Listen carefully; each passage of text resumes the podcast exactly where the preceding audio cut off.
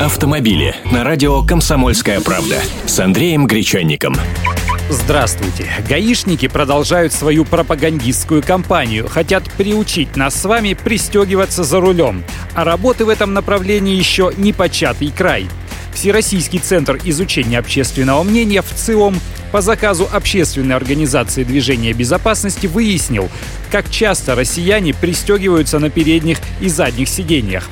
В опросе приняли участие 1600 человек в 140 населенных пунктах из 42 регионов России. Не случайно говорю, ибо исследование показало, что в столице и в остальных регионах страны к вопросам автомобильной безопасности относятся по-разному. Москвичи пристегиваются чаще. Самые осторожные и дисциплинированные в машинах, естественно, водители. 77% пристегиваются за рулем. Среди жителей Москвы этот показатель еще выше – 83%.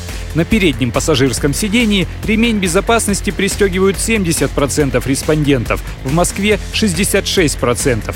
На заднем сидении пассажиры уже не столь законопослушны. Постоянно пристегивается только каждый четвертый из ответивших, всего-то 24%. 35% респондентов ремнем не пользуются никогда. Большинство россиян, 69%, готовы выполнить просьбу водителя об использовании ремней безопасности на заднем сиденье. Но не молодежь. Пассажиры в возрасте от 18 до 24 лет чаще сопротивляются просьбам о пристегивании на заднем сиденье.